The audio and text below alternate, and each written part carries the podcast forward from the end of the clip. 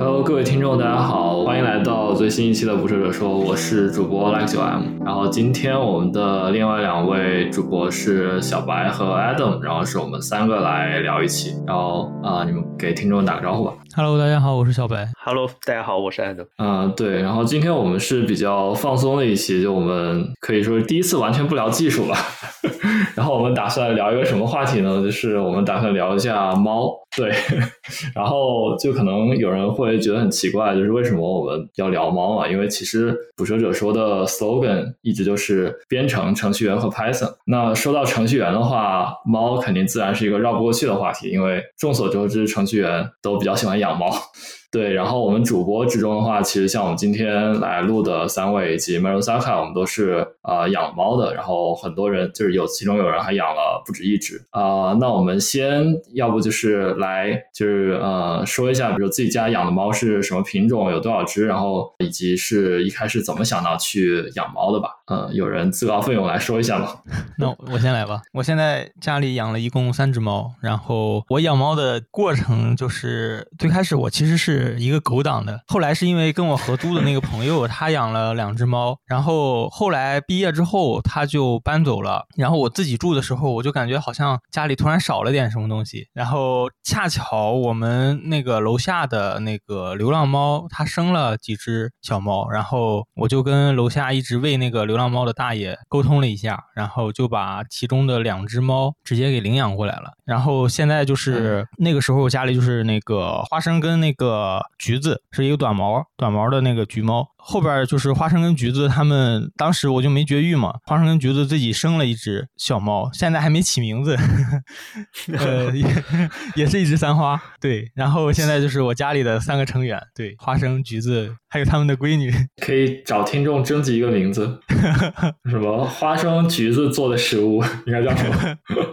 可以，呃，我还挺好奇，大家都让不让猫进房间？小白是让，其实我睡觉是不让猫进来的，因为我觉得比较烦。哦，我我们家是只有花生有这个特权，如为什么？因为跟 对，因为跟它比较亲，那其他猫不会挠门吗？不会，完全不会。哦，因为我家猫不行自己非常有非常有自觉，就是，嗯，呃汪老师，你会让猫进来吗？呃，我会，就是如果我不让的话，它会一直挠门，然后可能挠着挠着就走了，过段时间再过来挠门。对，它啊有的时候只是进来巡视一下，然后又出去了。对，但是如果你关上门的话，它就会挠门。我家猫倒是跑不挠门，它会在外边叫。嗯，是我的猫也会，对，就是就白天时候叫的比较多吧，晚上其实还好，晚上它们都睡了。行，那我我可以下面来说一下，就是我养了两只，然后是都是狸花，因为梨花其实也比较多嘛，然后是那个我女朋友找她的一个经常去也是帮助去，就是会跟一些猫舍有联系的一个朋友，他那边拿了两只，然后反正就是说是一只一窝有好像七只猫吧，然后母猫也是不见了，所以就有一些小猫领养，然后当时也是从中间选了两只，然后现在选了两只，名字是叫呃。名字是叫 JoJo 和呃 Charlie。其实本来没有打算领养 Charlie 的，本来打算领养 JoJo 和另外一只，然后我们打算起名是叫那个 JoJo 和 Dio，这个是那个 JoJo 奇妙冒险的梗，就不知道你们看不看。然后我知道的，我我虽然没追过。对，然后最后就呃，然后好像是因为什么，忘了是迪奥被人领养了还是怎么样，反正就是没有领养它，然后就领养另一只，所以嗯就没有，所以所以这两个名字现在就没有什么，就是没有特别匹配了。对，然后就是从也是从很小就开始养了吧。其实总体来说还是挺平稳的，就没有出过什么特别大的问题。然后除了啾啾有一次是尿闭嘛，可能我不知道你们的猫有没有经历过，就是还是猫里面挺常见的一种病。然后尿闭就是尿不出来，然后算是挺危急的一个病吧。就如果不赶紧让它尿出来的话，是会有生命危险。然后就也是带去医院，然后还住了几天院。对，现在应该基本上好了。但是按照医生的医嘱，就是它的这辈子都得吃特殊的猫粮，就是它的干粮和湿粮都是那种比较特殊的，算是也不知道能不能算药粮，反正是比较特殊的猫粮。对，反正就是感觉总体上来说还是挺省心的吧。然后猫也比较乖，嗯。那他这个，比如说是嗯需要三餐人都需要去参与吗？就是比如，因为我家猫它会有一嗯个机器嘛，就是那种投喂机器，会定时出餐。对，那如果它这种情况是相当于是需要有人来干预，说这顿是什么样子，那顿是什么样子，还是？我也我也有用定时器，就定时器里面你就加的那种特殊的猫粮嘛，然后哦，了解。对，就买就买那种猫粮就好了。然后罐头的话还是手喂，那温老师呢？哦，我家的猫应该是可能是什么，在座各位中年纪最大的猫，它是一五年生的，对我们也是一五年养的它，嗯，对，然后它有个学名叫异国短毛猫，呃，就是那种虎斑的毛色，哎，其实简单的说就是加菲猫，就是它嘴不是凸出来的，嗯对，它嘴是平的，然后鼻子也是平的，对，然后它叫呼噜，对，原因就是 就是大部分猫舒服的时候不都会发出这种声音嘛，对，对，然后呃，对，就就这样起名了。它倒是比较健康吧，可能就是因为呃，比如说呃，他的这个我不我不知道该称为脸型还是嘴型啊，就会导致他牙结石比较严重。对，牙结石对，然后可能我嗯们现在会一年左右会带他去宠物医院洗牙。我靠，这个还是第一次听说。但但是猫原来也可以洗牙，对，因为因为牙结石比较严重嘛，然后但是可能也会有风险，因为猫不像人嘛，洗牙可以乖乖坐在那个地方说张着嘴让你洗。对，其实他们还是要做麻醉的。对，然嗯后其他的倒没有什么。哦，我们最近有一个发现是，我们发现它好像有一点点下巴后缩，呃，就是这个下巴这个后缩，对，就是呃，怎么讲？这个就是我不知道 like 九九 M 知不知道，就是如果人就是晚上睡觉，或者说你平时频繁用嘴呼吸的话，也会有下巴后缩的症状。对，然后可能具体的体现好像是会在美观上会感觉嘴会看起来有点凸。对，然后我家猫为什么会这样呢？是因为我们也会发现它经常呼吸不畅，然后我们最近会发现它的下巴虽然是闭着的，但是比它嗯上面那块儿要往后退了一点点，然后就会导致我们能直接看到舌头，就是舌头的小尖儿，有时候是能看到的。就是睡觉的时候是舌头是在是能看见的。呃，有的时候不只是睡觉的时候，就是他可能就是趴在那儿，你有的时候也会能看到。我其实我们也不是很清楚是下巴后缩，还是说他有了什么新的习惯。对，这呃，这个呃不知道也听众里面有没有懂的，我还是挺好玩的。但如果是病的话，可能不知道不知道是不是疾病，还是嗯，你有查过吗？就是有其他猫这样吗？我有看到一些，然后对，但是这个也没什么解决方案呀。呃，我不知道，就是我现在其实我之前睡觉就不是说我的毛，是我自己，就是我之前睡觉也是会经常张着嘴嘛。然后我现在是买了那种那种胶布，就是嗯睡觉时候我是会把嘴贴起来的。哦，对，然后我看那个淘宝上还有很多那种就是闭嘴器吧，就不是胶布，就是专门是一个东西能够把你的嘴给闭住。对我感觉如果有人能发明猫咪闭嘴器，那可能猫咪闭对吧嘴器。但如果他们应该真的是呼吸不畅，嗯，你小白你说，没事，我说他们应该不会习惯的，不知道肯定会挣脱出来的。那肯定啊。嗯，是，呃，猫毕竟不是人。对，我就说，如果它是呼吸不畅的话，可能还是得去去医院看一下。你们你你们有觉得它呼吸不畅吗？还是没？有，我们只观察到了舌头，对，其他的都还是挺正常的。嗯，所以是一五年到现在八岁，八八岁岁多的猫，八岁多，对，然后就是公猫还是母猫？哦母猫，母猫。对，然后嗯会觉得随着年纪上涨之后，他明显跑动变少，睡眠增多，跑动变少。嗯，是，嗯，跟人还是差不多，毕竟生物的规律就摆在这里。对，呃，那要不聊一下，就是有没有什么你觉得就是比较有意思的事情，就是比如说他的行为啊，或者是任何事情，你觉得比较值得拿出来说的？我可能应该是我家猫生生孩子吧，你们应该都没经历过。然后我其实也没有参与，是这样的，我我家猫 它应该，它应该不是不是那个参与，哎呀，哎呀，没有旁观过，我没有看到过那个整个过程，因为我那天正好是加班，就是我加班的那一天没没没回家，然后正好是把它生产的那天给空过去了。我回去的时候就已经生完了，而且它那个猫不是多胎嘛，它会生很多个。然后我们家这只小的是唯一存活下来的，可能是因为他们两个没什么经验，然后我又没在，没有及时的干预，然后可能就是它生下来之后没有那个啥，就是没有。它生了几胎？它生了应该是三胎。OK，呃，对，然后只活下来这一个。然后我刚才在群里发了，就是它刚出生的那个很小很小只。就是怎么说呢？整个整个这个带娃的过程，我一点没有参与。就我本来还给他买那个牛奶啊什么之类的，羊奶啊什么的嗯都买了。然后后来我发现好像根本不需要，就是那个花生会整个过程会带它，就是它会吃那个母乳，就是这是花生的奶。对，所以说它啊后边慢慢长大到吃猫粮的这个过程，我完全没有参与，就一一直都是花生在带它，可有意思了。就是整个看它长大的过程就很有意思。啊嗯，啊，好小哦，我看那个。对，很小一只，比我的手掌都小。那它哦会和你亲近吗？因为理论上它不是你带大的。他不会，这个很奇怪，就是他其实也是相当于是从小跟我一起嘛，但是他跟我一点都不亲，但是他跟他的父母很亲，就是他跟他的嗯父母会那种打闹啊之类的，而且他的父母也不会嫌他烦，就经常跟他玩儿。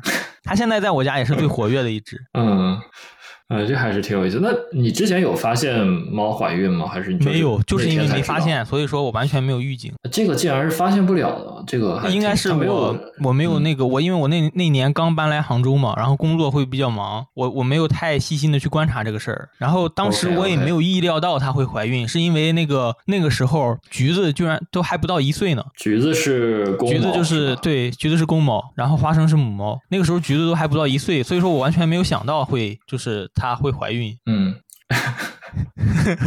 但你本来是打算是之后再去做绝育，对对对吧就是对，然后这个它它生了之后，我立马就带它去绝育了。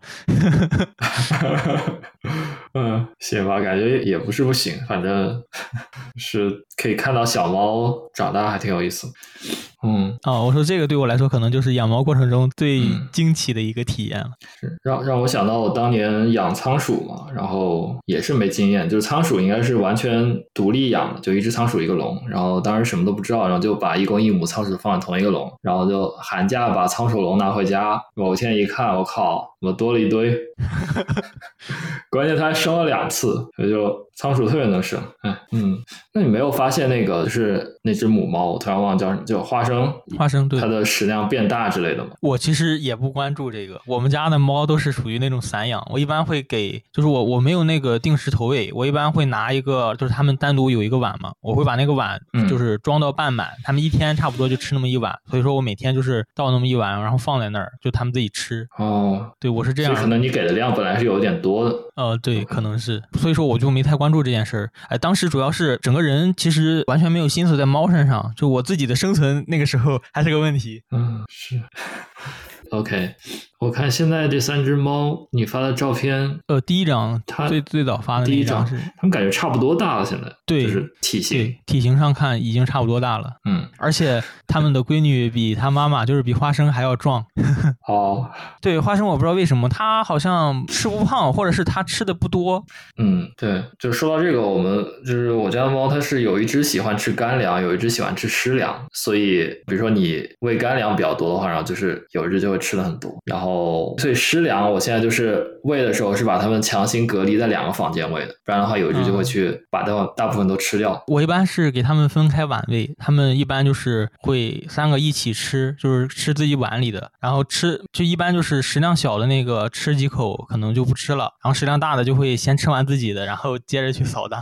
他们会有自己的固定的碗吗？呃，不是，不会，他们那个碗不固定，但是他们就是吃的时候他们会挑中一个，然后他们就是目前只吃自己的那个，然后吃完之后就不一定了，吃完之后那个吃的多的可能就是各个碗再吃一点儿。哦，我还以为是他们已经可以有良好的习惯，各自吃各自的。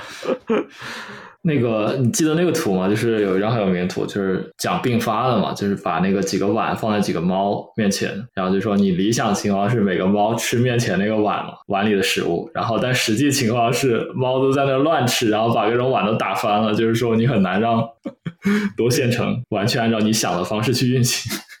我喂那个罐头的时候尤其明显，就是他们会一个劲儿地往前扑。是的，嗯，对。然后我可以聊一下我的猫，然后就是我觉得它们性格差别很大，就虽然是同一窝的两只小猫，但它们性格完全不一样。有一只就很安静吧，刚才我也把它抱过来一下，它就很少叫，然后平时也会大部分时候就比较安静，也不会去来主动找你。但另一只就很粘人，就是我平时比如说在家工作的时候嘛，然后我就会把它放在外面，猫放在关在我房间外面，然后它就会比如说有段时间没有见到我，它就狂叫，然后去挠门，然后就是不理还不行，必须得把它放进来，不然它就一直叫。然后另一只就基本上从来不叫，所以差距特别大。然后就是包括它们的一些行为，就是像我说的，就比较粘人这只猫，它就感觉，就我和我女朋友都感觉它的智商比较低，就是 对，就是像比如说玩那个猫玩具嘛，然后它就会，你就感觉它动作比较怎么说，不如另一只灵活，然后经常就是然后看着那个玩具飘来飘去，然后它也不会去抓。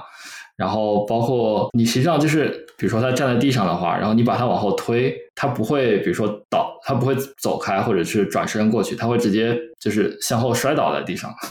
就你轻轻推它，它会直接倒在地上，就是很好玩。我就感觉它比较傻，对。然后就我觉得比较有意思的地方。经常会有些这种莫名其妙的行为吧，就是比如说，就是你推它，它就不会那啥吗？就是会让你推，但是有的时候我家猫你再推它，它就会拿手搭在你手上之类的。哦，我家猫不会，就它是不让你推嘛，就是也不是不让推吧，就是有的时候让，有的时候不让，就很奇怪。OK，嗯，行。那像汪老师，你有没有什么你觉得就是除了那个猫会推你之外，比较有意思的事情？我觉得，嗯，在我之前，就是猫刚到家的时候，然后呢，我们可能每隔一段时间就会有一个家庭活动，叫做找猫。啊，就是你不知道它到底是趁你不注意偷跑出去了，还是藏起来，然后在某个角落你找不到。对我印象中你说偷跑出去是指就跑出家门吗？对，就是我们总是会有些担心，比如说是不是我们某次出门没注意，它跟着跑出去啦之类的。因为我们发现怎么在家里到处都找不到猫。对，然后我印象中最深的一次是有一次我在上班，然后都已经在上班了，然后因为我女朋友是出门比我晚嘛，就给我打电话说你出门的时候有没有注意猫不见了。然后我就临时请假，然后回家，我们就一起，然后找猫。楼下逛了一圈儿，我印象中是我当时先在楼下逛了一圈儿，然后没有，又又回家，然后又找，然后最后各种找，在衣柜的一个很隐蔽的格子的最底下，然后用手摸索，你会发现，哎，有只猫在那个地方。啊，对，它经常会就是，比如说有的时候你恰好没关某一个东西的门啊、呃或者是某一个橱柜之类的门，或者是某一个角落，然后它就会，它可能只是在那儿休息睡觉，但是你就会嗯很长时间都找不到它。嗯嗯嗯，对，这这个也有的，这经常经常经历，对。对找猫活动，躲猫猫。但其实，呃，就我家猫也是很喜欢窜出门的嘛，就是基本上开门它都会过来，然后跑出去，就是对外面很好奇。然后有时候我就直接把它放出去，是因为我们是一个那种公寓，然后有个走廊，就让它在在走廊里玩一会儿，然后过一会儿我就把门打开，它就跑回来了。就哦，可以这样啊！我家呃不行。我们之前有尝试过带出去，对，然后呢，想带到就是那种空旷的草坪上，也没有车。但是你会发现，就是在陌生环境，它就会很害怕，就是很抖，然后就想扑在你的怀里。然后，对，所以就是走廊，它有时候会有好奇，然后走一走，但是它是没办法下楼的。对，一旦下楼嗯就浑身抖，浑身抖。嗯，对，那那那肯定还是不要让它出去。像我我嗯，就您说普遍来讲，我觉得完全在室内养还是会好一点。就是你在室外的话，有有各种危险，然后有也会弄得比较脏，有各种呃病菌什么的。是，但是我有一些朋友，他们的猫是可以带上牵引绳，然后牵着去逛公园的，对，感觉还挺厉害是吧？对，遛猫。对，我就想知道遛猫是怎么操作，因为就是他们的猫会跟它走吗？还是呃，有一些是可以的吧。然后它这个就是因为我把猫嗯嗯带出去，它是完全不跟我走的，就是我没有办法控制它往哪走，所以即便它可能出去，我可能也没法溜它。就这种，它是也是需要叫什么逐步训练。对，然后有一些猫可以，但是有一些猫可能就是不行。嗯对，然后如果可以的话，可能比如说要先在家里带上那个牵引绳，然后让它慢慢适应，身上有那个绳子吧，因为大部分猫，我家猫就是一旦带上那个，它就不会动了。对，我觉得这也哦是猫猫很神奇的地方，就是你可能只是在它身上贴一个东西，或者是套一个东西，然后它就不会动了。对，然后要让它慢慢的适应，然后慢慢的能走，对，然后再慢慢的嗯从门口开始这种。是我家猫当时做绝育带那个伊丽莎白圈的时候，就是整个猫都不好了，它就会疯疯了一样的去挠那个圈，就是想把它给摘掉。嗯，它会舔那个圈吗它不是舔，就是它就是觉得 它就是觉得那个圈搞得它难受，然后它就想把它给摘下来。嗯，就是舔肚子毛、舔手，用手洗脸的时候有那个圈儿就会特别诡异，就是它根本无法完成，但是还会习惯性的做动作。就是之前九九尿闭完做手术也是带了那个圈，然后但是根本戴不住，他戴上十分钟就把它弄下来了，可能也是那个就是反正卡不太紧，然后最后就就算了，我就看着他，如果他去舔，然后我就直接去干预一下，嗯，这个干预你咋干预啊？就是帮它松一松。就是他会去之前呃尿闭，因为其实我不知道他们是怎么放尿的，但是他就嗯去老会去舔排尿的那块地方，然后如果我看到了，我会我就把它弄开，就是让他不要去舔。哦，但如果晚上我睡觉那，可能 maybe 他还是会去舔，所以了解。嗯是反正哦对，说到这个，你们猫的厕所是手动铲屎吗？还是自动？我是手动的，手动的，小白也是手动。对对，哦，那我强烈推荐一下自动猫厕所，我觉得这个东西太省心了。就是真的买不了吃亏，买不了上当。你基本上用了之后一周就换，每周换两次就好了，其他时候就是完全自动。这个换是指换什么呢？它是这样动作，就是它是它是一个机器，然后可以理解为一个洞，然后猫可以进去嘛，然后里面有猫砂，铺了很多猫砂，然后它是猫进去上完厕所，然后它那个机器会就是等待一段时间，等那个比如说尿团或者屎那个嗯和猫砂结成那个块儿。然后它会去，它有一个这种像滤网一样的东西，它那个机器会转一圈，相当于你猫砂通过那个滤网的时候，那个块儿就被遗留下来了，然后其他那些没有用过的猫砂就漏下去了嘛，就接下来继续使用。然后那些呃尿团或者屎团的话，就会漏到底下有一个相当于装这个的筐里面，就是然后这个筐就是嗯随着时间往后，然后它会越积越多嘛。然后如果它满了的话，你就得换。我说的换是指，就相当于你再也不用手动铲屎了。然后铲屎这个过程已经被自动化了，你只需要把屎从塑料袋里拿出来丢掉，然后放一个新的塑料袋就好了。哦，那对，就是它平时那个在里边是封口的状态吗？就是会不会它产出来之后会有气味逃逸之类的吗？就是它是这样，它那个嗯，就我不是说它是一个洞嘛，它里面是猫砂，它的底下那个装屎的袋子是封闭的，就它是在猫砂底下有一个隔层的，相当于就那个只会在它清理的时候屎掉下去，然后之后那个机器转动一圈，那块就会封闭了。实际上，如果它是屎正好掉下去的话，你基本是闻不到味道，就特别方便。我有考虑过，但是我觉得我们家的话，如果买一个可能不够。你的意思是猫有同时上厕所的需求吗？对，是存在这个可能的。因为我家之前是两个那个猫砂盆儿，就两个猫砂盆儿，它们有时候会拉在外边儿。然后我最开始以为是我铲的不够勤，后来我发现是可能就是他们两个人就是同时被占用了或者怎么样的。然后我现在又添了一个，就是现在是三个，三个猫砂盆儿就很少会出现它拉在外边儿的情况。OK，那我就是说问题又来了，这个他们是专猫专用吗？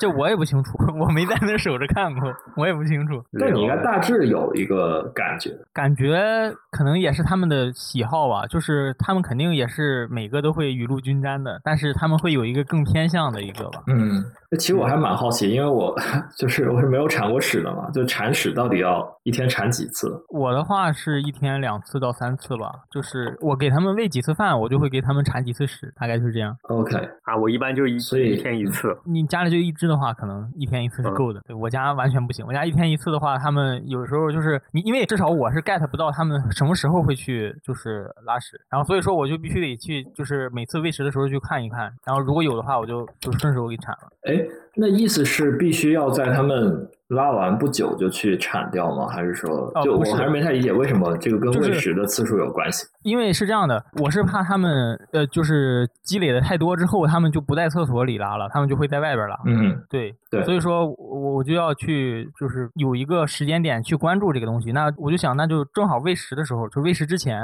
我可以先去关注一下这个事情。嗯，对，嗯，很合理。OK，我之前我印象中可能就是一六年左右，对。然后在知乎上看到一个，应我有点记不清他的 ID 了，应该是一个游戏区的答主，就是他连更了三四篇专栏，就讲他的各种自动猫砂盆的一步步迭代，就是每一步都是坑，对。然后让我对那个东西放弃了幻想，就是我印象中。它更新过最强的一款是，你可以接上下水，就是全自动，就全程不需要你来参与，就是嗯，包括猫砂盆的清洁，包括说就是这些排污好像也可以直接走下水排掉，走下水道。下水是个对，就是上下上下水对，然后那个东西堵了，他踩的坑是那个东西堵了，然后就是猫厕所溢出来了，然后就 不止厕所，然后房房间。也要打扫，当时对这个就彻底放弃了幻想。我看看能不能再找到当年的那个专栏。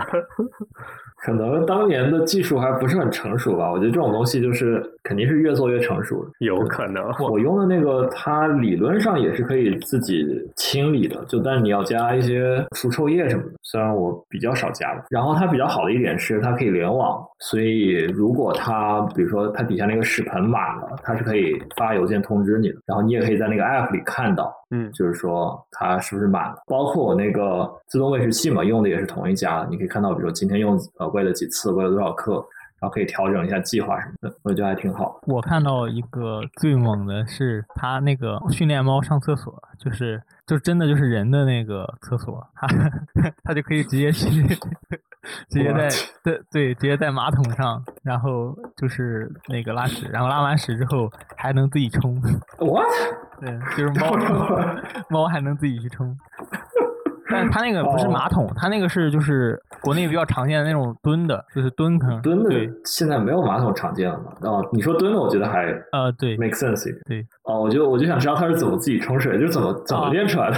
那我怎么训练的我不知道，我只是看了他那个视频，就是那个猫会按一下那个东西，很神奇。我看了之后也很神奇，牛逼。然后淘宝上还有专门卖那种就是训练。猫上那个上厕所的那个工具，就是是只能上蹲坑吗？还是马桶也可以上？呃，马桶也可以。它是这样的，它是类似于一个那个啥，你你可以去淘宝搜一下，它是类似于一个那个呃马桶垫儿，然后它里边是一圈一圈的那种轨道，那个轨道里边是让你去撒上那个猫砂的，它就是让猫去熟悉那个地方是上厕所，然后你慢慢的就可以把那个轨道就是一圈一圈的，它是那种同心圆嘛，类似于就是先把那一圈给拆掉，慢慢拆慢慢拆，就是直到最后就拆。拆完了之后，它就那个猫就习惯了，之后它就会自己在那上厕所了。哦，对，我在淘宝上看到是这样。嗯，对，训练过程会不会有点久？就是你比如说要几周的话，那你人还能用那个厕所吗？没，我没有实际训练过，所以我也不太清楚。感觉还挺有意思，这个我第一次听说。嗯，我想起了那个我家的猫会后空翻的段子。感觉我觉得上厕所比较难，比后空翻要难。是对那个，就我家猫其实之前也有在外面尿的情况。然后就我有一个懒人沙发嘛，然后那个比较软，而且懒人沙发里知道里面也是那种就跟猫砂感觉差不多的东西。然后有一只 就那个智商比较低的猫就。很喜欢在那个上面尿，然后一不注意就会在上面尿，然后尿了前后应该有三次吧，然后前两次我还去喷一下那个分解尿的那种喷雾，我还想继续用那个懒人沙发，然后第三次我想算了，我操，这个就算处理了之后还是会尿，然后就把那个丢了。我觉得那玩意儿确实很像，我我觉得也不能怪它。我家那个橘子没绝育之前，它把我的一个显示器给 干报废了，就是因为它在那个显示器上尿了一泡，然后那显示器我都没发现，我就突然发现那个显示器出了一道绿纹，我还寻思我我也没动它呀，怎么回事？就这样了。然后后边我拆开看，发现里边被水泡了，就是它尿的。哦，尿到显示器里面。它是在显示器外边尿的，但是那个它那个显示器不是那种密封的嘛，它会渗进去的。这如何做到渗进去？显示器不是有个底座会高于桌子上吗？这个过程我还不是很好描述，就是 它不是贴着那个底尿的，它那个公猫尿尿它本身就是会，就是如果它抬脚的话，它本身就是会高出来一块的。嗯哦，不过我没有拍照片，哎。Hello，Hello，Hello，抱歉抱歉，实在抱歉，因为我这两天在调整，然后一下睡得死的不行。哦，你还 OK 吗？我还 OK，就是我这周在调药，然后医生把我另外一种有成瘾性的药给减量了，然后给我加了新的药，然后所以说我现在睡眠状态就是死，要么睡不着，要么睡得跟死跟猪一样。哦，其实我打了两个微信电话，然后你没来，我以为你出事了。我对我我刚才我妹子来把我锤醒之后，我第一反应啊哦，完了。没事没事，我本来想的是你是不是又去医院了，然后就 OK，我抱歉抱歉，我的我的我的，实在抱歉，实在抱歉，没事没事没事，你没事就好，我觉得 OK。那我们都聊的差不多，然后那个其实就等你来，然后因为对压轴大戏对吧？要要在最后出场。对，呃，没有，我家猫其实就现在是七猫一狗的状态。七猫一狗，七猫了已经，对，七猫一狗，对，然后现在是有六只，但是分别他们来的年份是二零一八两只，一九是一只，二零年一只，然后二一年没有猫，二二年两只，然后今年一只，所以就是只进不出嘛？你有比如说换过猫吗？呃，然后是呃，目前来讲是只进了没有出，OK。哎，那呃，我记得你是会救助一些流浪猫吗？还是那个别人就是呃，对，就会救助流浪猫送过来。哦，对，我会在小区里面救助流浪猫。像我最新的那一只猫，就是呃，刚刚就是在小区我下去抽烟啊，我下去丢垃圾，然后抽根烟的时候，发现旁边有一只猫在蜷缩着，蜷缩着之后，然后我发现情况不对，然后我就先说给我女朋友。女朋友说：“呃，哎，你快下来，你快下来。”然后下面有猫了，然后我女朋友就提，她就很默契的提着一只猫箱下来，然后去把，然后送到医院去了。然后最开始我以为这个，然后我最开始以为这只流浪猫只花了只有呃可能一嗯一两个麦克 mini 嘛，也就是五六千块钱左右。但是你们猜花了多少？你说治病？对，十个。Mac Mini，呃，根据我的经验，一万一万到两万之间，太便宜了，花了这，我算一下，接近四万了吧？四万还在网上，还得往，还要这个钱还在加。哇，他主要主要是生了什么病啊？肾衰，没办法，慢性病，慢性肾衰。哦，我想起来了，你家猫不是尿闭吗？对，尿尿闭就是处理一次就好了。慢性肾衰，我理解就是。对，但是你家猫是要后面也要吃终生处方粮嘛？啊，是的，是的，是的，对。然后我这个其实就是也是也是肾肾疾病，它是终身需要吃处方粮，差不多隔三天需要，然后补液一次，就皮下补液。然后对，以及说一个月目前情况相对稳定一点，然后一个月去一次医院，去一次差不多接近两千块。哦。你这个美简直是美国的消费了，我觉得。雷子梦里梦里梦里，我现在我现在去宠物医院的时候，所有医生呃，就基本上很多医生都已经护士都已经认识我了，然后都笑呵呵的。哎，来了！你看我周报就知道，我每这这段时间特别倒霉，每平均每周都有只猫要去或者狗去医院，然然后去的话最轻的一次是五十块钱，然后这个时候全体护士都很开心，耶！你这次花的钱好少，好少啊。嗯，他们没没给你弄个会员卡什么的。呃，我没有，然后我就说你们必须给我输 Pro 而且最好玩的是有一次，啊，有另外一只猫花了有一次花了八千，然后它是吃异物，去去做手术，然后加住院三天，花了八千。呃，然后我还要差不多六七六千多七千，然后当时是呃，就是它这只猫，就是我肾衰那只猫，它不是出院嘛？之前住院住了一个多月的院，然后它现在出院回家了之后呢，出了出院回家之后，呃，发现嗯嗯，然后他不就是有个住院群嘛？有个住院群了之后，医生正当天下午说这个群二十四小时之后解散，然后他四点十分说这句话，然后四点半的时候，我的另外一只猫就是发现就剧烈呕吐。然后估计就是因为吃异物了，我就在那个群里面给他们打了 emergency call，我说我半个小时后到医院，晚上七点之后这个群就地改名成我西猫的那个，就是说 住院肠道护理住院。哇，但他们还挺负责的，就是还有一个这种实时沟通的渠道。美国这边是没有的。国内的医院就是说，基本上都会有这样一个就相对稳定的一个沟通渠道吧。嗯，我感觉我这花下来和国外的医院也差不多价了吧。差不多，差不多。而且我不知道国内你有宠物保险吗？你买了吗？还是有这个吗？有这个，但是我现在买不了了呀。啊，对你现在是买不了。对我觉得你这个价钱基本就是美国标准了。我之前尿币净消费应该是三千多吧，三千多美元，然后最后报了，反正大部分是可以报的，所以就还好。我我操，你这个好便宜啊！很便宜吗？对，我觉得，我觉得只只剩只剩一千多已经挺贵了。你到国内来这边的话，就说是这一套东西，而且国内的宠物保险保险坑很多。嗯，唉，反正我觉得就就特别的恶心。对，其实那个这边保险也有一些比较坑的，然后反正我选这家，反正是能报的比较多的，但是中间也是就是弄了很久才报下来。反正我觉得就是。宠物这个东西就跟人一样，它没有体系化了，它纯粹是看你的保险公司还有你的个人之间的，就说是，就比如说你买了北京的宠物保险，它然后比如说我后面去其他地方了，它也不一定能用，然后就是它没有一个体系化的东西，就非常的理解理解。唉，反正就是宠物真的是一个，就你到了一个一定数量级之后。就会非常麻烦的一个事情。对，我觉得除了钱之外，你在上面花的时间和精力也是不可小觑的一部分，是吧？唉，关键你自己还得经常往医院跑。对，我经常上着上着班，然后就去啊，我来了，然后反正就是现在啊，almost everyone。就是护士小姐姐们都对我一去就看到我笑嘻了，然后我现在给他们打电话，我直接说我是叉叉叉主人，然后，他们说 Got it，嗯，就我是叉叉叉主人，然后 Got it，嗯，今天是哪只猫呀？啊，这是另外一只。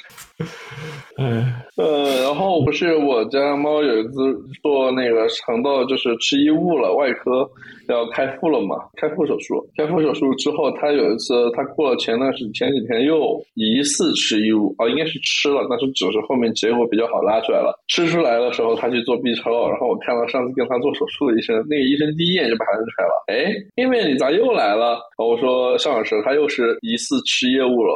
然后您今天晚上晚点下班啊？他吃的啥呢？就是呃，就家里的，就是他把一个泡沫的东西给抠下来了。哦，对，哦，行，反正我觉得就是非常的啊头疼。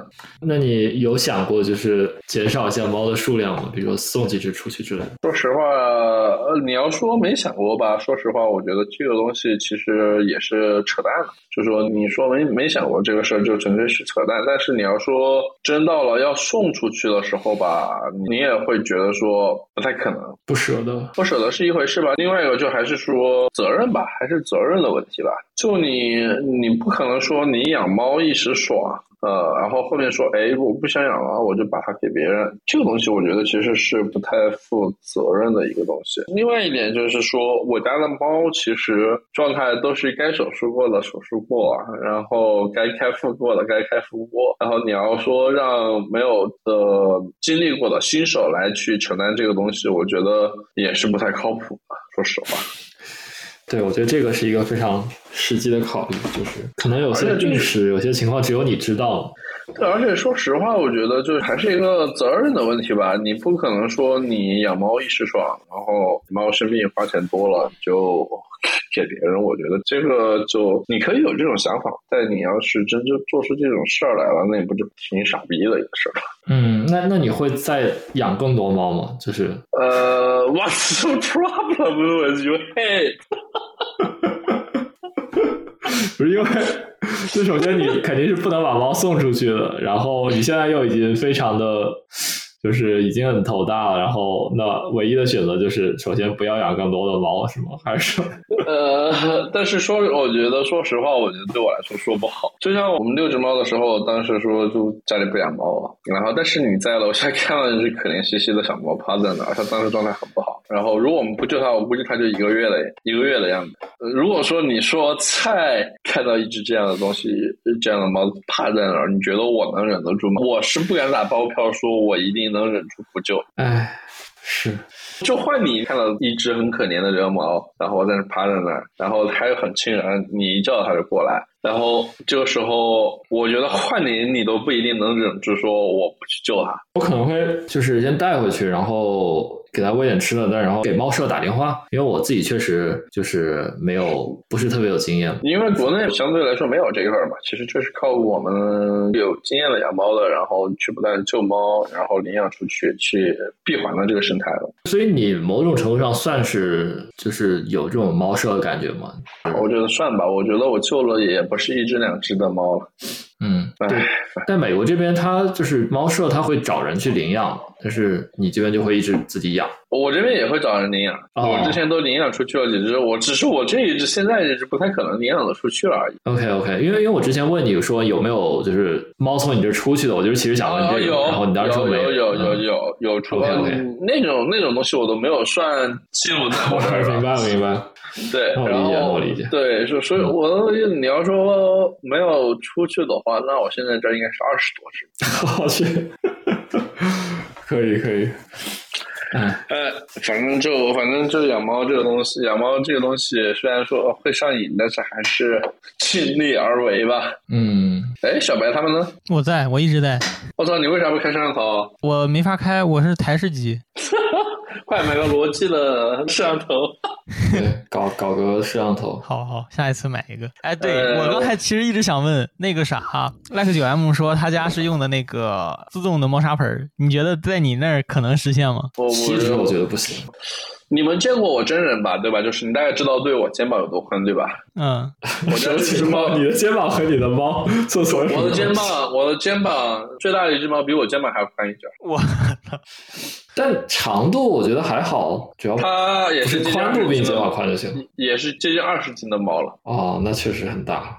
对，所以说那种东西就怕是它卡在里面出不来。明白明白，对，而且我觉得猫厕所确实不太适合有这么多猫的情况，因为它其实中间有一个间隔的过程嘛，嗯，对是的它可能而且主要是很上厕所。主要是会很贵，就反正就是我给你看一下我家猫的贵我倒觉得还好，其实你如果考虑节省你的时间的话，其实倒是不贵。我给你看一下，你看这只猫，我发群里了。你这是缅因吗？难道？对，就是缅因。啊，就是缅因哦。对，我去。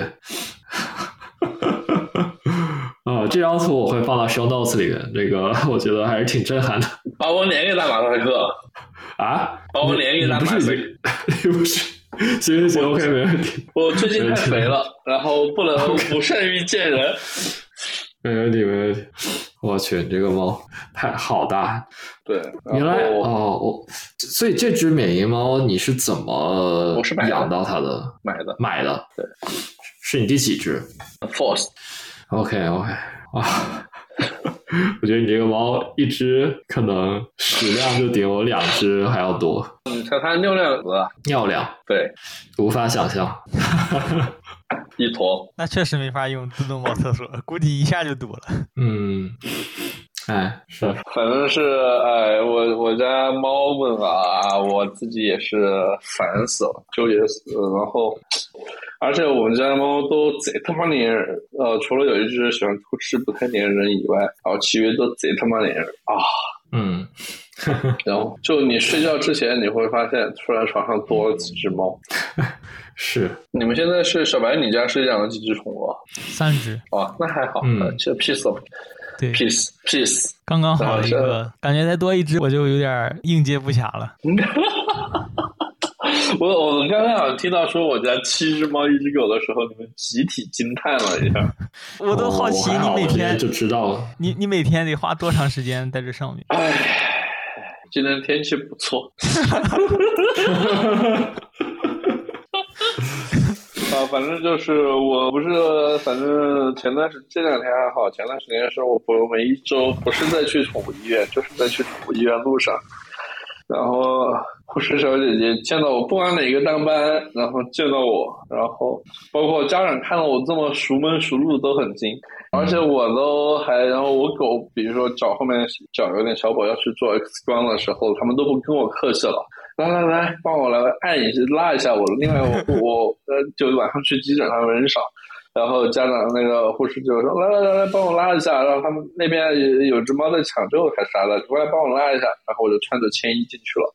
然后还有拉一下是什么意思？就是拍腿嘛，就是需要把它前后肢拉开啊。然后还另外还有一次是另外呃是要做 X 光，然后我知道我逃不了，然后我就直接他们还在外面帮我打单子呢，我就进去先把防护服 先穿着，熟门熟路，已经非常已经被已经被生活已经被生活折磨成非常妥帖的形状。感觉对他们还在可以考虑考虑。对，帮我打单子了，然后我现在后我就直接进去把防护服，然后啊，哎，说你来了，然后都已经他们也见怪不怪了，然后他说，哎，然后穿好了，那我们准备开始吧，都没什么表示惊讶的。哎，是。包括我们我家猫现在打针补液都是我自己在家，然后是我觉得这个也很神奇，就是这个是好操作吗？你需要适应一下，而且主要其实是心理难关。嗯，就你心理关克服了，其实就还好。对，然后其他的其实就没有什么太大的问题。其实主要就是心理的问题。然后你猫不会跑吗？难道？你就是把它按住啊。然后那对，要要打多长时间呢？要半个小时、一个小时？接下来就是从它表皮给滴溜一点起来针注射，然后一次差不多一百毫升，十多分钟吧。哦，OK，哇，也挺不容易。哎，对，反正就是，然后最开始养猫的时候，有一次一波接了五只小奶猫。然后各个状态都不太好，那次差不多也是总共花了一万多块钱吧。然后救出去四只，然后有一个傻逼的领养人导致挂了一只，然后剩下四只全活了。然后我家养了一只，然后当时去照顾他们的时候，哇啊，日子不堪回首。就你知道他们当时整猪猫笼嘛，然后做猪猫笼了之后，他们就容易把粮打翻嘛，然后把水碗也打翻，对吧？然后粮和水在下面的那个尿盆上面。然后就形成了这神秘的混合物，然后他们有些时候还会把屎扒拉出来，在那下面形成了这种神秘混合物，导致说我每天下班回来第一件事儿都需要戴着手套去把下面的混合物清理干净，神秘的带恶臭的混合物，而且当时还是夏天，神秘的恶臭的混合物清理干净。然后第二件事是，然后因为当时他们的便和其他的不健康，对吧？然后然后我需要把他们铲猫砂的时候，一个个的捏他们的便。然后看一下是否有软便很软，或是有其他的不健康的情况。然后你是你知道，然后很饿，然后当时又是夏天，味道非常的冲。然后有一次我是食物中毒，然后我妹子刚刚出去出差，然后我妹子去外面给学生上课，然后我在家，当时也是在床上躺了一天之后，被逼无奈爬起来给他们清理无名混合不可名状混合物，然后铲猫砂。捏屎一套三年，你会不会中毒的更厉害，病情加重？啊，反正是啊，养猫是贼不容易，贼惨。嗯，是我刚才还想说那个，对对，确实不容易。但但之前好像你说收养猫，我想到你之前提到一个事情，就是那个什么北大那个啊，北大猫协那一群傻逼。你想聊一下那个吗？啊。还是看你聊呀，反正我觉得就是那群挺傻逼的。说实话，我觉得虽然他们可能有其他做的对的事儿，但我至少在这件事上，我觉得他们做的很傻逼。而且说实话，他们做傻逼的是，没没可能有些听听众不太了解，就是我我理解是那个他们就是当时他们有一只猫是黑色的，就是说黑毛黑色长毛的绿眼睛的，很漂亮，其实是漂亮的一只猫。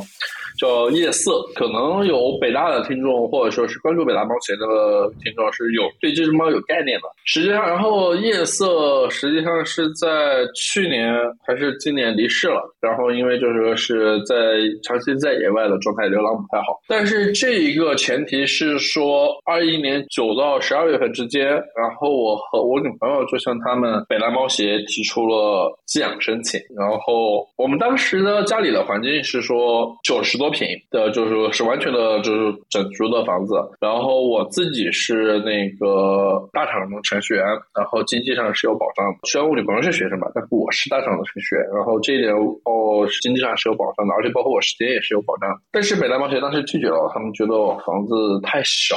当时觉得房子太小，然后说拒绝了。后面我们说，那这样吧，我们给他作为中转家庭，我们先来给他治病，然后先接到我们这边来，我们给他治病，到时候等领养出去了，我们就直接领养出去。他们也拒绝了。然后他们其实官网上是要求说是北大校友优先，但关键是有优先的人嘛，就是有其他人也想寄养嘛。如果这样的话，我觉得他选那个家庭也不能说不合理。没有，这就是后面的生气的。然后叶思去世了之后呢，他们大张旗鼓的开始，最后他去世之前还是。流浪猫的状态，也就是说没有完全没有寄养出去。然后他们公众号开始大张旗鼓的说啊啊说啊就盗链随便盗点文章嘛。OK。然后下面有个评论区的老姐，就是当时对接我们的工作人员，然后就是他在朋友圈说，叶色明明可以，可能没有被领养出去，是因为他长得不太好看吧。然后我们 真的很怀念你。我当时就有四个字：去他妈的！这什么鸟事儿？就给我的感觉是，当完了什么还要立什么？对。我觉得，嗯，我觉得整个事情就很魔幻，对吧？我觉得我们家虽然不是好很好吧，但我觉得，呃，对你要是有同期领养，你有比我们家更好的，的确我们家多猫家庭，你要比我们家更好的家庭，没问题，OK OK，this，。但你最后啊，喵，什么？意思没有长得太丑了，没有人来提出领养，那我们他妈是鬼啊！我不知道，可能在这几个人眼里，非北大的校友就不是人吧，所以并没有人提出领养。呃，然后我一个朋友是说，符合我对一些北大学生的刻板印象。嗯，啊，我就很不能理解，然后他最后还要很装的很沉痛的样子出来说，啊，他是因为没有人要才回家。我我说实话，我也不太想原谅是这个事情，这个事情我感觉我能黑他们很黑很久。这个东西我觉得他们有解释吗？就你有去你说你要要说法？我觉得后面其实我算了算了，我觉得不值了。我有这个时间，我都能多挣一点心，多挣点钱。去救更多的猫，道不同不和不与为谋嘛，两边两边都不是一个路数的人。啊，希望北大猫学听到这一期节目之后，欢迎来兑现。我觉得他们应该很难听到，不好说。而且我们听众有北大猫学，正好也是北大猫学的粉丝。不是不是，你之前不是已经在推特上怼过他们了吗？他们当时也没有说什么呢，就是要么就是没有看到，要么就是看到但是觉得无视你，所以现在这个情况并没有改变了。唉。那也行，反正你要，我反正反反正是我倒是挺希望，如果他们来了的话，我倒是挺希望和他们真人撕逼的啊，真人快打一波。反正这个事情，我觉得就完全看不懂。啊，哎，说起来，你们今天早上还聊其他啥话题了？没有，今天就聊猫了。那个，我觉得 Python 三点一二那个，就下期再聊好了。好啊，应该没有时间聊。OK，嗯，我还有一个关于猫的话题想聊来着，就是你有听那个，我不知道你听不听故事 FM？那我好像不太听。就他最近一期最新的一期，就是讲跟猫相关的，他是讲那个一个人他的猫被猫贩子偷了，然后被送去屠宰场，然后他后来就怎么样一个人去相当于阻止这个产业链的故事，我觉得还是很震撼，就是很怎么说。就是可能养猫的人听了之后会有点听不下去，因为中间有很多比较凄惨的描述，然后但是确实很震撼。我觉得听众们中如果有养猫的，可以去听一下。就是之前我是真的不知道有这样一个产业链，他的意思就是。他大概讲就是说，有很多猫贩子会去偷这种流浪猫啊，包括那个即使是有人养的，如果没有主人看管，他也会偷。然后就是像那个有一些地方的人，他会，我这就不说地方，防止就是地域歧视。毕竟这个也不是重点，就有些地方人会去吃猫，因为就是猫算是一种在他们习俗中比较补的菜嘛。然后就是有这样一个 产业链，对对对，龙虎龙虎斗 有这样一个产业链。然后那些猫就是从被偷到被宰，基本上不会超过三天。然后就是。一旦被偷，然后你猫基本就没了。我很早之前就知道这个事儿，然后这个其实跟狗的产业链一样的，然后两广地区嘛。啊，本来我是不想说，但你既然都说。对对，是这样。对这个东西其实也没什么避讳，就两广地区嘛，龙虎斗嘛，猫和蛇，猫和蛇，还有海南那边也有一些吃猫的习俗。我觉得吃猫这种东西无可厚非，但是你乃至于说你去专门养肉猫来吃，我觉得也无可厚非。然后，但是你要说专门去偷嘛，其实就跟偷狗一样。然后举来，我觉得这种东西逮着逮着就打吧。就我我这个东西，之前我们老家那边有人在偷狗的被抓了，然后就是吊在被绑在树上，然后大家用车撞，直接把他那条腿给废了。我操，这么，嗯，我觉得这这个我不做评价吧，我觉得还是走法律的手段会比较好一点。对，但现在有个问题就是说。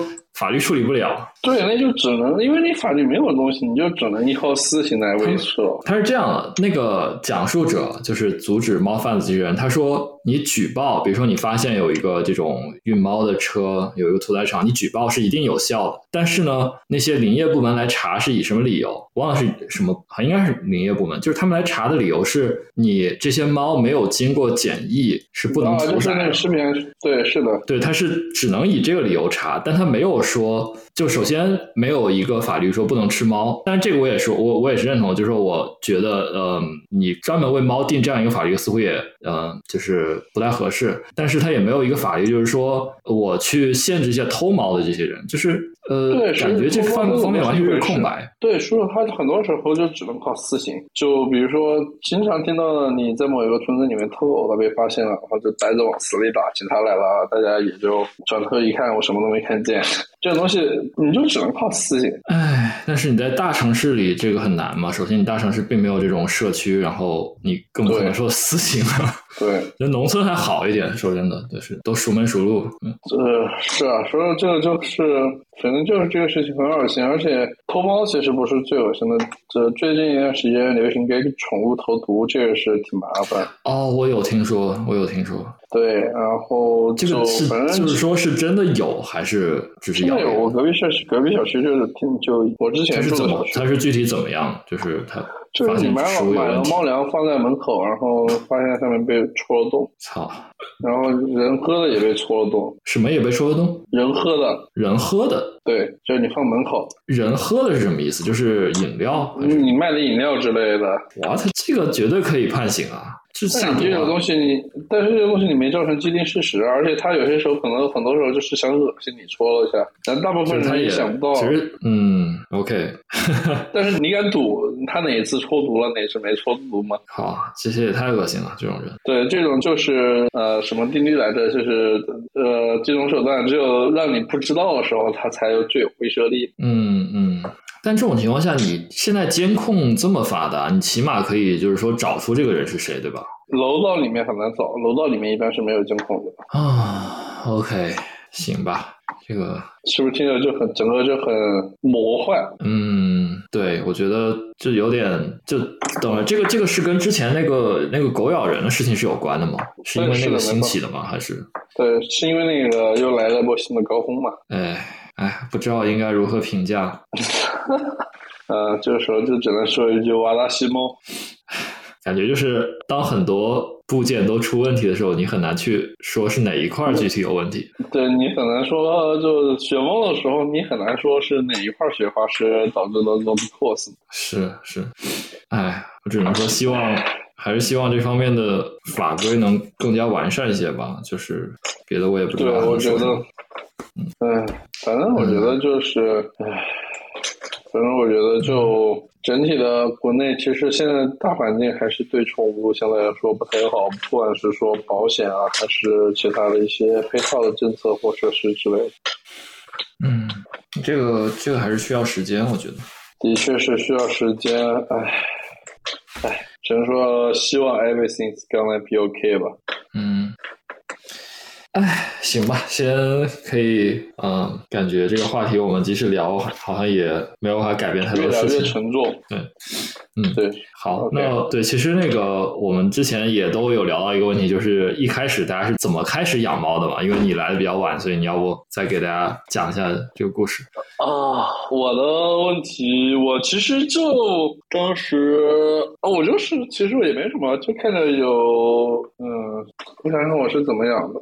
你刚才说是一七年是吧？一七年开始养，一八年，一八年，OK，三对一八年开始养。我一七年刚到北京嘛，然后一八年开始养猫啊，其实也没什么特别的，就就就自然而然的看到有人想在领养猫，然后就养，就完全没有什么呃需要去斗争，需要去思思情过。有人领养猫，养，然后开始养猫的生活。那之前就是之前是没有养过猫或者别的，没有。狗是在猫之后养，嗯，狗是在猫之后养的吗？狗是在今年养的吗？哦，狗是今年才养。哦，对对对，想起来了，是的，嗯，好吧。对，然后就没就没有什么特别的想法，就顺其自然养。看到有人就啊想养就养。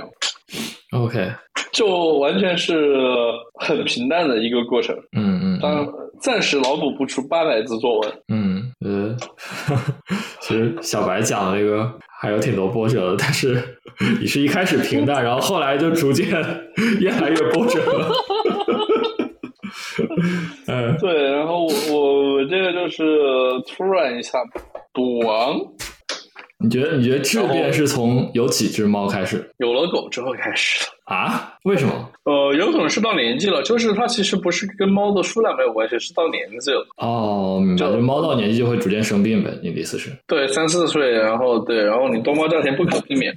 嗯嗯嗯。然后去年最惨的一次是新来的一只猫鼻支，然后传染了其他所有猫，然后我要带五只猫去医院。你要想一次性，你要想，然后前面后面，呃，前面两只，后面背着手提一边一只。Oh my god！我来给你找下我当时的照片，然后 你可以发群里，你可以发群里，到时候到时候贴上。天呐，哎，嗯，可以体验一下我当年的惨状。嗯，我当时就堪堪比一个特种兵战士，准备出击。嗯，我看看，这是，嗯，这是，哦，找到了。嗯，你发群里了。然后你看到我背的胸线已经背了。哦。然后摸箱。我去，全员出击，全员带猫。体会不来，体会不来。说实话，也不太想体会。我觉得一只猫带一只猫去医院已经够我受了，五只简直难以想象，真的。呃，反正很佩服你，我觉得。哎，没办法，你养了之后就只能扛着。嗯嗯，没办法，就是你必须得给你你做的当时做的呃决定负责嘛。嗯哼，是对，哎，没什么太哎，只能说现在流的泪是当时脑子进的水。已经没有回头路，哎，没有什么回头路。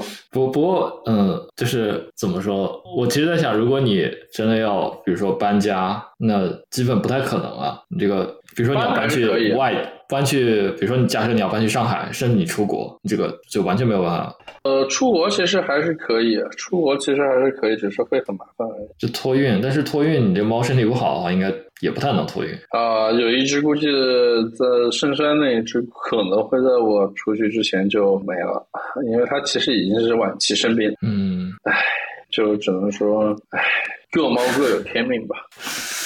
行吧，行吧，OK，好，那我觉得我们今天差不多也聊的，聊的比较充分。然后那个我不知道温老师在不在啊？好像温老师直接神隐了。嗯，那我们就跟听众们打个招呼，然后我们就结束吧。对。呃，就是也是捕蛇者说历史上唯一一次不聊技术的一期，我觉得还是哦，没有我们二次，我们 AMA 那期不也是没有聊技术吗？啊，OK，对，第二次，第二次，但但是也是从来没有聊过猫这个话题，我觉得，嗯，我觉得知道我我应该会给大家提供充充分的，千万不要养狗的素材。